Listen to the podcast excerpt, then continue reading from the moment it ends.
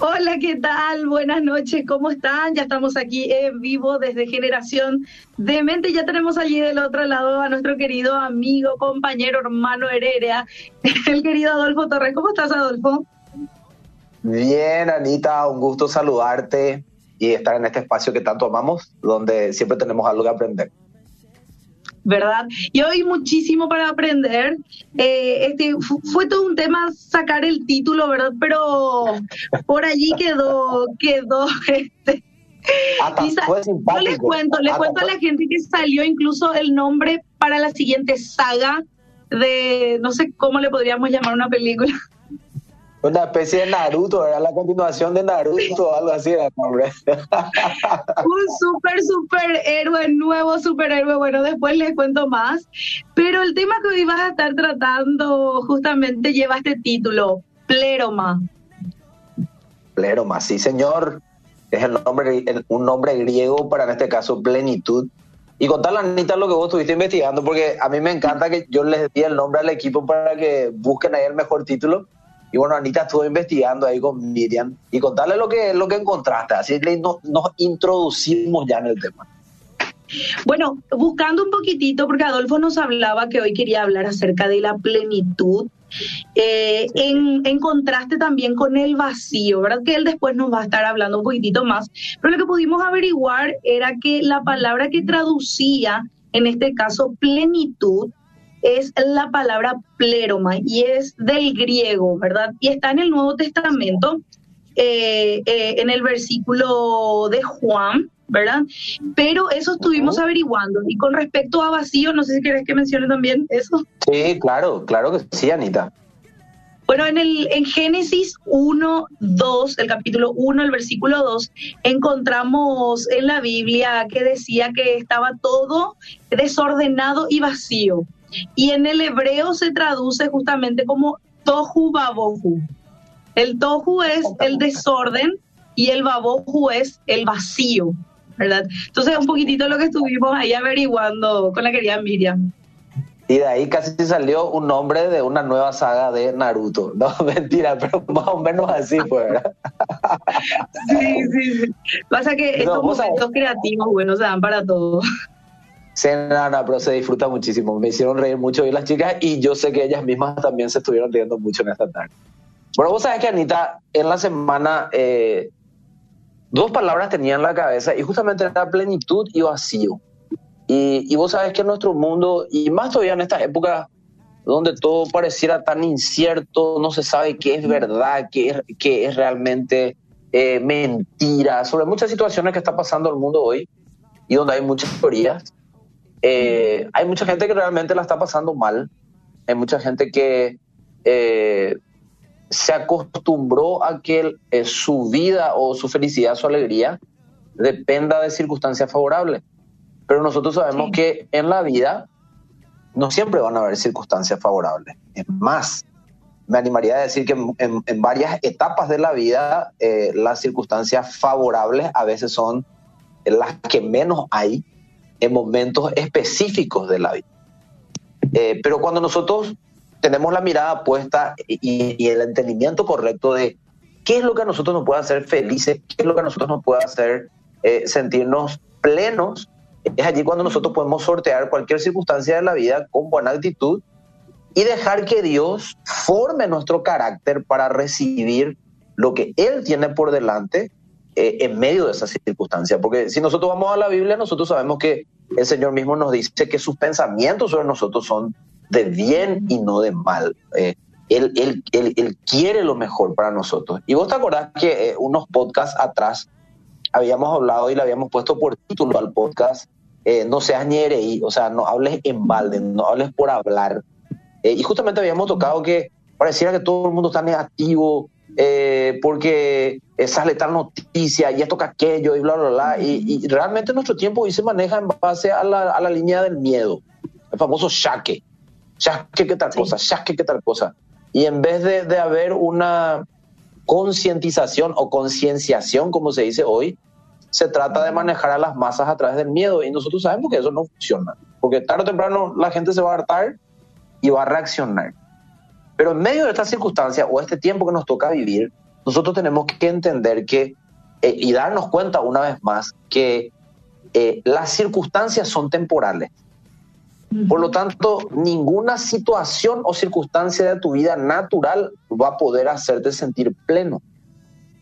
Eh, yo recuerdo que en un podcast también habíamos tocado algo de esto, pero yo, yo te puedo, voy a hablar como músico, por ejemplo. Solamente voy a hablar desde el punto de vista de un músico. Como músico en Paraguay, por lo menos dentro del ámbito de la música cristiana, el gospel, yo ya gané todo lo que ni siquiera imaginé que podía ganar. Eh, y también me saqué ciertos gustitos como músico, ¿verdad? Como grabar con los mejores vientistas del país. Estoy hablando solo a nivel país, ni siquiera estoy hablando fuera del país. Eh, grabé con la Sinfónica Nacional ahora, de la Policía, por ejemplo, porque las dos mejores orquestas actualmente de, de, cuerdas en nuestro país y de percusión son la de la Policía y la Sinfónica Nacional. Entonces, eh, yo me saqué todos esos gustos, pero cada vez que alcanzo algo y estoy en el momento de hacer algo que soñé mucho tiempo tener o hacer, cuando termina eso o en medio de, estando, de, de, de estar haciéndolo, me, o sea, uno vuelve a decir, pero esto más se siente, o sea, como que no te vuelve a llenar. Vos pensabas que tal o cual cosa te iba a llenar, pero te das cuenta que, que no te llena. O sea, que igual hay como un vacío inconsciente dentro tuyo que está buscando de vuelta ser llenado. Eh, hay mucha gente, por ejemplo, que es soltera, que dice que el día que me case yo me voy a sentir pleno. Y te casas, y si bien es cierto, estás agradecido con Dios, con tu esposo, con tu esposa, a lo mejor, igual te das cuenta que eso tampoco te completa. Claro. Porque en determinado momento de tu vida te vas a sentir vacío, aún teniéndola a esa persona a tu lado, aún durmiendo a tu lado o durmiendo contigo, aún estando contigo en determinadas circunstancias, vas a volver a sentirte vacío. Entonces te das cuenta que ninguna situación terrenal, temporal, puede llenar eh, tu ser integral al punto de llegar a esta palabra que es plenitud.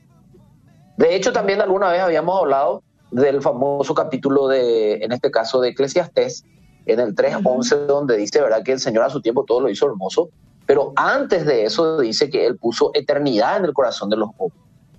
O sea, nosotros, nuestro ser está hecho de eternidad y por lo tanto, y esto solamente lo digo como repaso porque alguna vez ya lo hablamos, para meternos en tema y seguir introduciéndonos, lo eterno nunca puede ser llenado por algo temporal.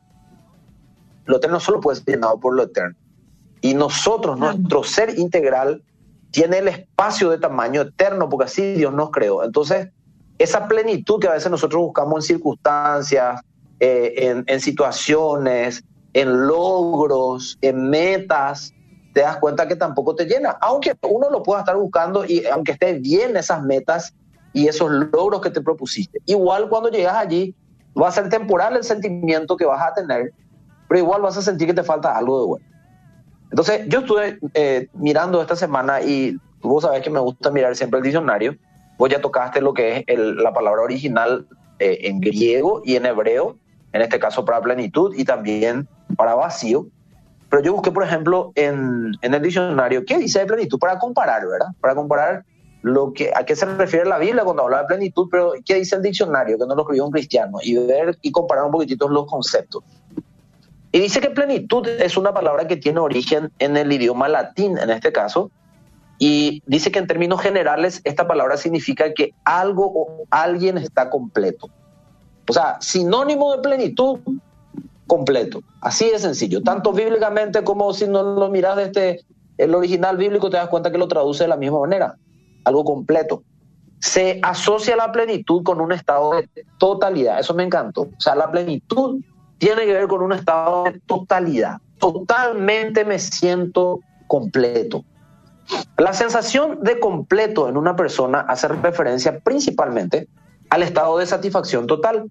Una persona puede estar en plenitud cuando se siente feliz, dichoso o muy alegre con su vida. Eso es lo que dice el mundo. Y a eso nosotros le llamamos el concepto social en el mundo, ¿verdad?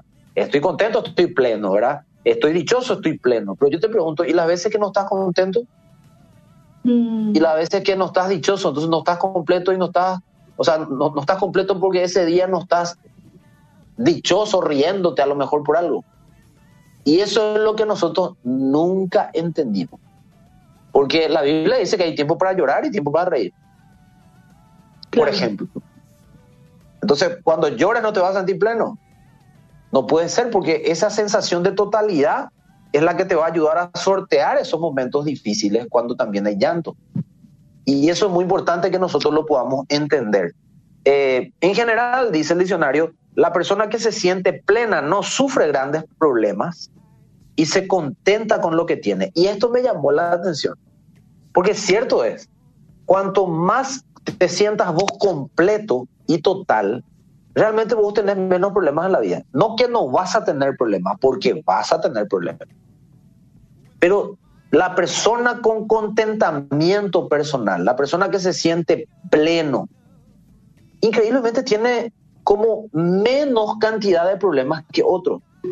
Y a lo mejor es por justamente la capacidad que se siente o que, que, decide tener de sentirse completo independientemente de lo que tiene o independientemente de lo que pasa. Entonces, esa actitud hace que en la vida transite con otro pensamiento, otra cosmovisión, y eso hace que no, no se les pegue los problemas.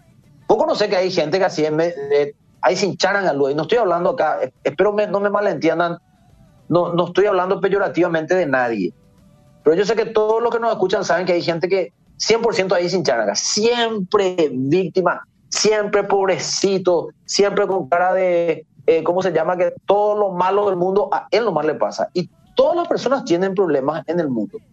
Pero tener esta cosmovisión de la vida, que mi totalidad, mi sentirme pleno no puede, no puede depender de una circunstancia temporal, porque esa circunstancia va a pasar, como esta pandemia va a pasar. Eh, ese entender hace que tengas otra actitud para enfrentar la vida. Y eso hace que menos tiempo tengas que transcurrir dentro de un problema. Eh, ¿Qué encontré más, Anita? Estás pensando, Anita, me gusta eso. Eh, encontré también, por, eh, por, ejemplo, dice acá, muchas veces, hablando de, de este contentamiento, depende de la actitud del ser humano hacia lo que le rodea, que es lo que estamos hablando y no tanto de lo que sucede. ¿Viste que tiene que ver más con mi actitud? Claro. Finalmente tiene que ver más con mi actitud, incluso más que lo que te rodea y te pase. Porque yo sé que hay gente que realmente pasa cosas muy difíciles. Pero la actitud marca una diferencia. Eh, y bueno, nosotros podemos tener la mejor actitud cuando entendemos a qué se refiere la Biblia con plenitud. Y vamos a avanzar y van a entender. Dice asimismo, si se mantienen actitudes negativas, es difícil llegar a un estado de plenitud. O sea, el que es negativo todo el tiempo, ese nunca luego se va a sentir completo ni total. Y vos sabés que hay mucha gente muy negativa. O sea, aparece algo bueno y no, pero, o sea, como que le buscamos a todo lo negativo de vuelta. Bueno, obviamente ese tipo de personas no va a sentir plenitud. La existencia de la plenitud en la vida de una persona no implica que carece o carezca de problemas, como lo hablamos, o que todo le saldrá bien. Aún así, la plenitud se verá influenciada por el ambiente en el que vive y las personas con las que se relaciona. Quiere decir que también ese estado de queja constante tiene mucho que ver también con el ambiente en el que yo me desenvuelvo normalmente y la gente que me rodea. Vemos entonces que la, el estado de insatisfacción, de no sentirte pleno, también a veces contribuye a todo eso el medio ambiente en el que vos te desenvolves o vivís y también las personas de las cuales vos te rodeas. Todas esas personas pueden hacer que vos tengas una noción incorrecta de qué es lo que puede llenar realmente tu vida. Y justamente mencionaba que eh, el antónimo que encontré de, en este caso de plenitud, encontré dos que son insatisfacción y vacío. Y vos sabes que lo que caracteriza a nuestra, a nuestra tierra, a nuestra humanidad acá en la tierra, es la insatisfacción. La gente quiere tener más, quiere tener más, quiere tener más, pero cuanto más tiene, se siente menos plena, menos satisfecha. Increíblemente hay gente que no tiene tanto, pero se siente satisfecha. Entonces probablemente es porque entendió el secreto de qué es lo que verdaderamente le puede hacer feliz. Yo sé que vos escuchaste, una de las frases más comunes de esta época fue, esta pandemia ayuda a que las personas vuelvan a valorar lo que realmente tiene valor. Eh, y si bien es cierto, en muchos casos es así, eh, hay mucha gente que no sigue entendiendo qué es lo que tiene verdaderamente valor en la vida y qué es lo que puede hacerte sentir pleno. Y estaba leyendo por una cuestión de tiempo, voy a acelerar, qué significa vacío, que es nuestra segunda palabra. Y encontré, por ejemplo, comentarios de psicólogos. Y un psicólogo, una psicóloga, por ejemplo, decía, lo tengo todo y no me falta nada, un dicho común. Pero me siento vacío por dentro. Y fíjate qué interesante, porque acá directamente eh, resume lo que estamos hablando. Lo tenés todo, pero te sentís vacío. ¿Y cómo puede ser? Si humanamente, en lo temporal, en lo físico, en lo material, vos tenés todo. Pero te sentís vacío. ¿Por qué? Y bueno, ahí está la pregunta. Hay algo que hace que no, no te sientas lleno. ¿Y qué es eso? Si tenés todo.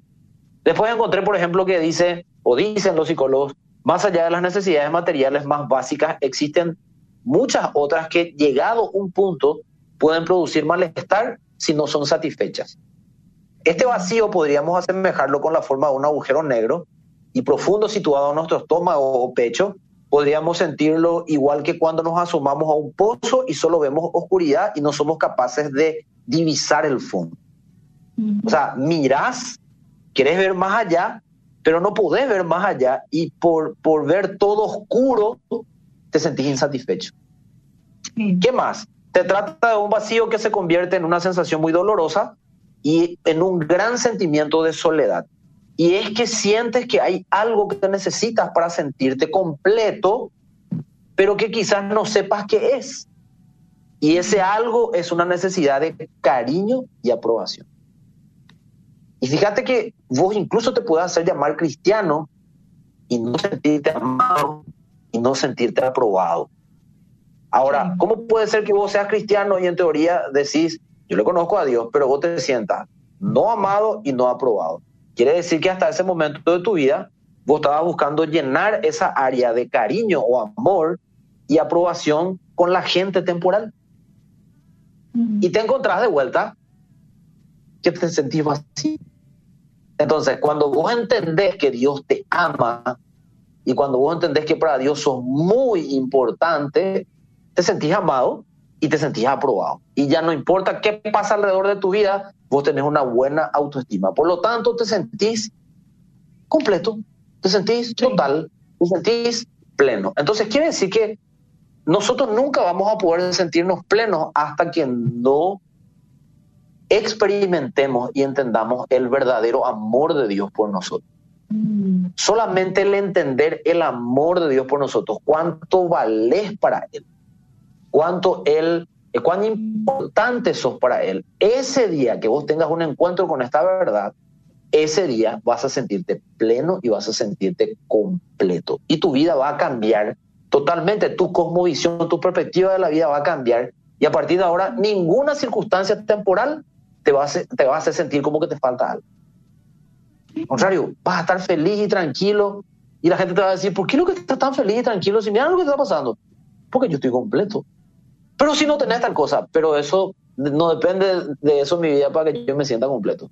No tenés un peso. Y mira, te estás riendo, estás feliz, no te veo yo deprimido. Claro, porque su totalidad y su plenitud no depende del dinero, sino él sabe que Dios le ama y por ende sabe que Dios le cuida y cuando lo necesite, el Señor se va a encargar que de alguna manera él pueda recibir ese recurso para seguir caminando en esta vida. Está tranquilo, entonces, quiero leer algunos versículos, Anita. Termino también con esto.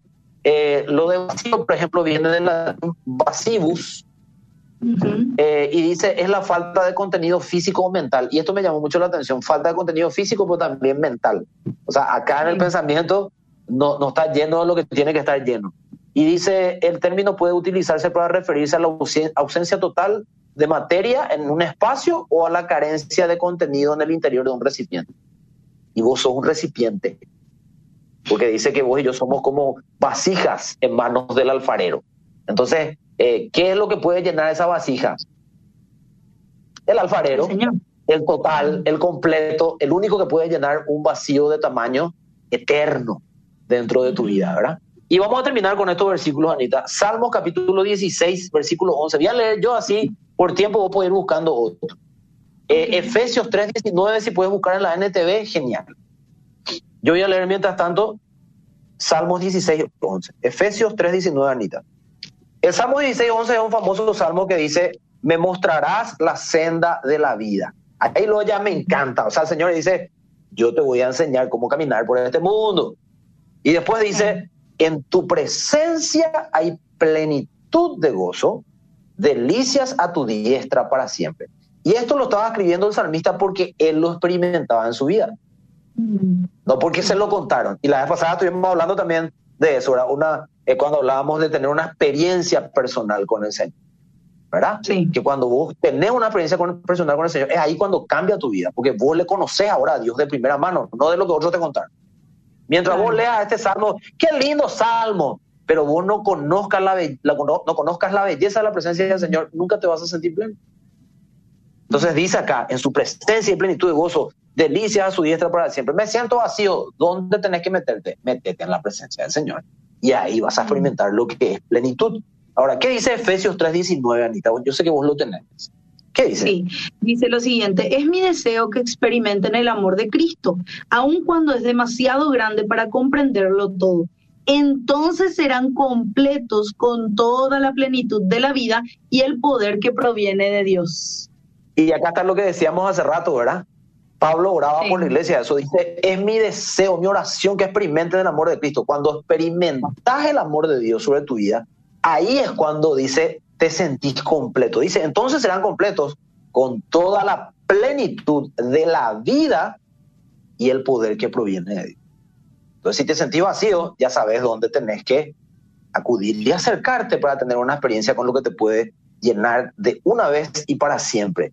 Y dice también Anita en Efesios 1.23, vos estás en Efesios, vos tenés tu Biblia física o estás leyendo en la computadora. ¿Me escuchás ahí? Sí, te escucho, dice lo siguiente. Bueno, ¿qué dice? 1.23, Efesios. Y la iglesia es el cuerpo de Cristo. Él la completa y la llena. Y también es quien da plenitud a todas las cosas en todas partes con su presencia. Es increíble lo clara que es la Biblia. Por favor, dice, la iglesia somos nosotros, los que tenemos Jesús en el corazón. Y acá dice que Él es el que la completa y la llena. No hay otra cosa que te pueda llenar. Y después automáticamente dice el apóstol, y también es quien da plenitud, que fue la primera palabra que estuvimos viendo hoy, a todas las cosas, en todas partes, y me encanta cómo remata, con su presencia. Y por último, leemos este versículo para despedirnos. Colosenses 2.10, yo elegí la versión de la PDT y dice, en Cristo ustedes están completos y no necesitan nada más. Y no necesitan nada más, pues Él es la cabeza de todos los gobernantes y poderes. O sea, Él es la cabeza de todo. Vos no necesitas nada más cuando conociste el amor de Dios por tu vida. Así que si te sentiste vacío en esta temporada porque te faltaba plata, porque estabas enfermo, eh, porque no sé, te, sentís solo, porque no estás de novio o de novia y no te casaste todavía, este, no sé, perdiste un hijo que sé que también es terrible, eh, eh, cuando estaba por nacer o, o ya después de nacer, no sé, no importa lo que te haya pasado, si vos entendés que Dios te ama y experimentás en su presencia todos los días ese amor, siempre te vas a sentir pleno, aún en medio de las tormentas más difíciles de esta vida. En Él estamos completos y nada nos falta cuando estamos con Él. Amén, amén, amén. Y realmente que podamos vivir esa vida en plenitud esta semana, que se viene a prueba de fuego, ¿verdad? Pero que el Señor nos encuentre plenos en Él. ¿Sí? Amén. Gracias, Adolfo, por esta palabra. Muchas gracias y nos encontramos el próximo viernes. Así será, si Dios permite. Nos vemos. Seguimos nosotros compartiendo en No te duermas.